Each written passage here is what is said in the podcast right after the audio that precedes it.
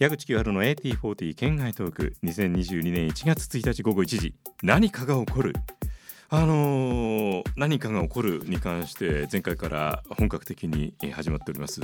全米トップ40スペシャル愛は永遠タイトルにラブへの道。今日がその第2回ということになります。概要を改めてお伝えしますと全米トップ40がかつてここ日本で放送されていた期間にチャートインしたヒット曲の中から番組のリスナーの方ファンを代表してそして当然湯川玲子さんにもスペシャルゲストとしてお越しいただきさらには音楽協会屈指の洋楽好きの方々を迎えてその条件タイトルに「ラブがつく曲に関して1曲を選んでいただきそれについて熱く深くその思いを語り尽くしていただくというそんなスペシャルプログラムです。え繰り返しますが2022年1月1日午後1時ラジオ日本で放送となります、えそこへの道ということで私もタイトルにラブとつく、えー、ヒット曲を一つ選び、えー、そしてそれにもっともらしい理由をつけて大鳥湯川玲子さんが選ぶえっというラブがついた曲の前にまああの少し笑っていただこうかなというようなレベルでなんだよそれかよっていうようなあの失望を誘うことを一つの狙いとして一曲を選ぼうということでね、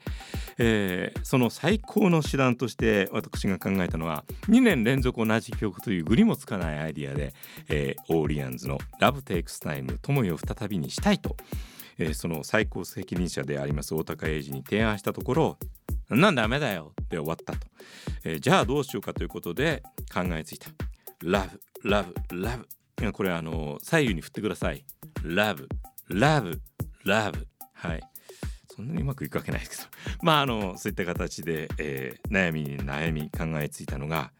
みんなきっとラブについて突き詰めたよね。だって All You Need is Love 愛こそが全てだもん。これ正確に愛こそは全てでしたかね。はい。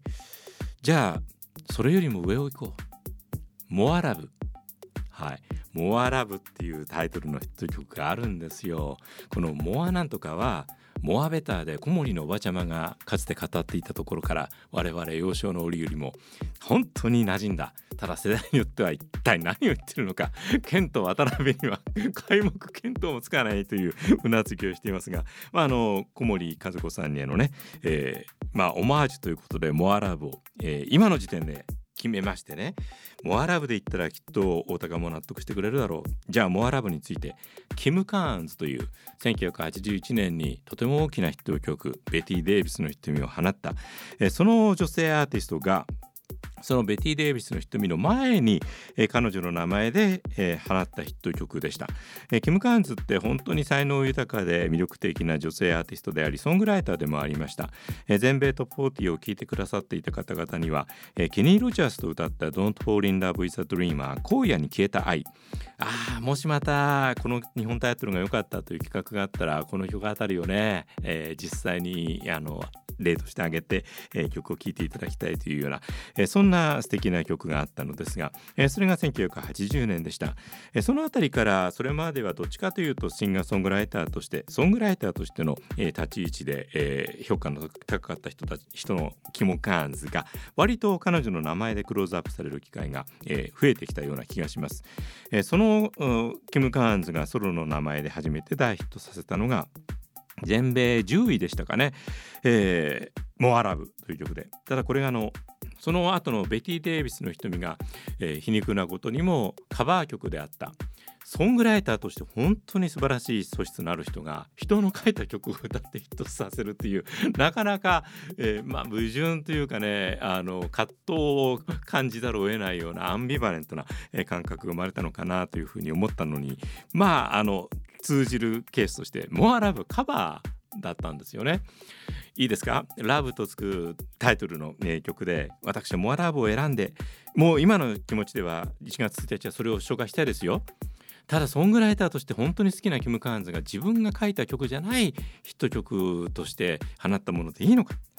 それがねスモーキー・ロビンソンという人が書いた曲でミラクルズというモータウンのボーカルソウルグループが歌った、えー、原曲も大変素晴らしい、えー、しかもそれをちゃんとカバーして、えー、そしてその時にあのプロデューサーにジョージ・トビンという人がついていて、この人はこの時点ではそんなに売れている人じゃなかったんですけれどもジョージ・トビンが、えー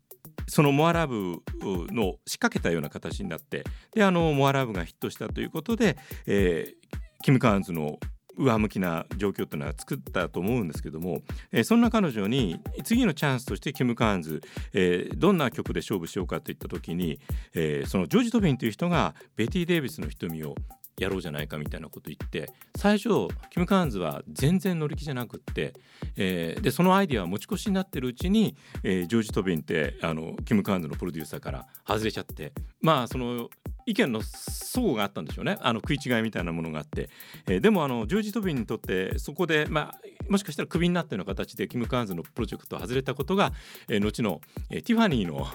ヒット曲やはり2人の世界というカバーを持ってきて新しいアイディアと味わいでヒットさせるというので成功してるので、えー、キム・カーンズで思うようにいかなかったことが結果的にはジョージ・トビンにとってそしてティファニーによって多くの人たちが、えー、あの曲の素晴らしさを知るきっかけにはなった。えー、じゃあ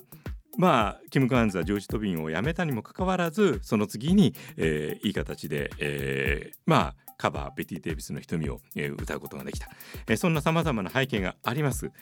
だからモアラブでいいだろう。モアラブにしよう。もう1月1日オンエア近いから。よしキム・カーンズのモアラブ。待てよ。矢口清春の AT40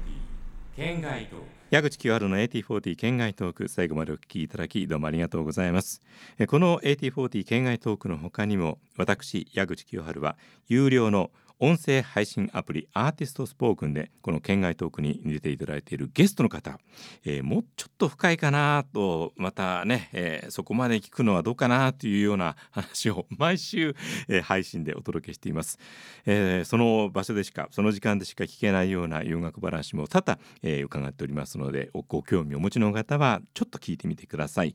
え、なおアーティストスポークンというのはスマートフォン専用のアプリアプリケーションソフトです、えご自身のスマートフォンでアーティストスポークンと検索して、ね、アプリをダウンロードしていただき、えー、あのこれアーティストというタブの下の方に私の顔が出ていますのでそちらをクリックしていただければ話は早いと思います、えー、このエピソードの説明欄にもリンクを貼っておきますのでもしよかったらお試しください。矢口清春のアーティストスポークンもぜひよろしくお願いいたします。